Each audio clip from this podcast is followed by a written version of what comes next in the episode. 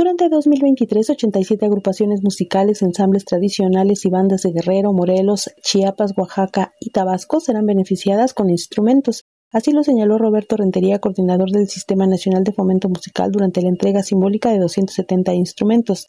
Recordó que este proceso inició en 2018 en Oaxaca y a la fecha se han sumado cuatro estados más, con lo que se destinarán 42 millones de pesos para esta dotación instrumental. Es muy importante mencionarles que en total se estarán beneficiando este año a 87 agrupaciones musicales, 87 bandas y ensambles tradicionales de estos cinco estados, con una inversión por parte del gobierno federal de más de 42 millones de pesos, que en esta primera etapa refleja una inversión de más de 14 millones de pesos y que en estas primeras entregas se realizará la entrega simbólica de 575 instrumentos, el día de hoy 270 para los estados de Morelos y Guerrero.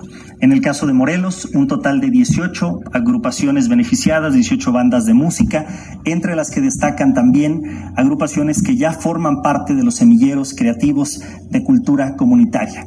Y en el caso de Guerrero, 21 bandas de música de todas las regiones del estado, llegando hasta la costa, la sierra, la montaña. Bandas infantiles y juveniles apoyadas en distintas etapas. En esta primera de 2023 se realizará la entrega de 575 instrumentos, de los cuales 270 son para Morelos y Guerrero, dijo durante la ceremonia de entrega en la que participó Alejandra Frausto, secretaria de Cultura del Gobierno Federal, quien resaltó que hacía tres años que no se realizaba la segunda entrega de instrumentos por distintas complicaciones de logística.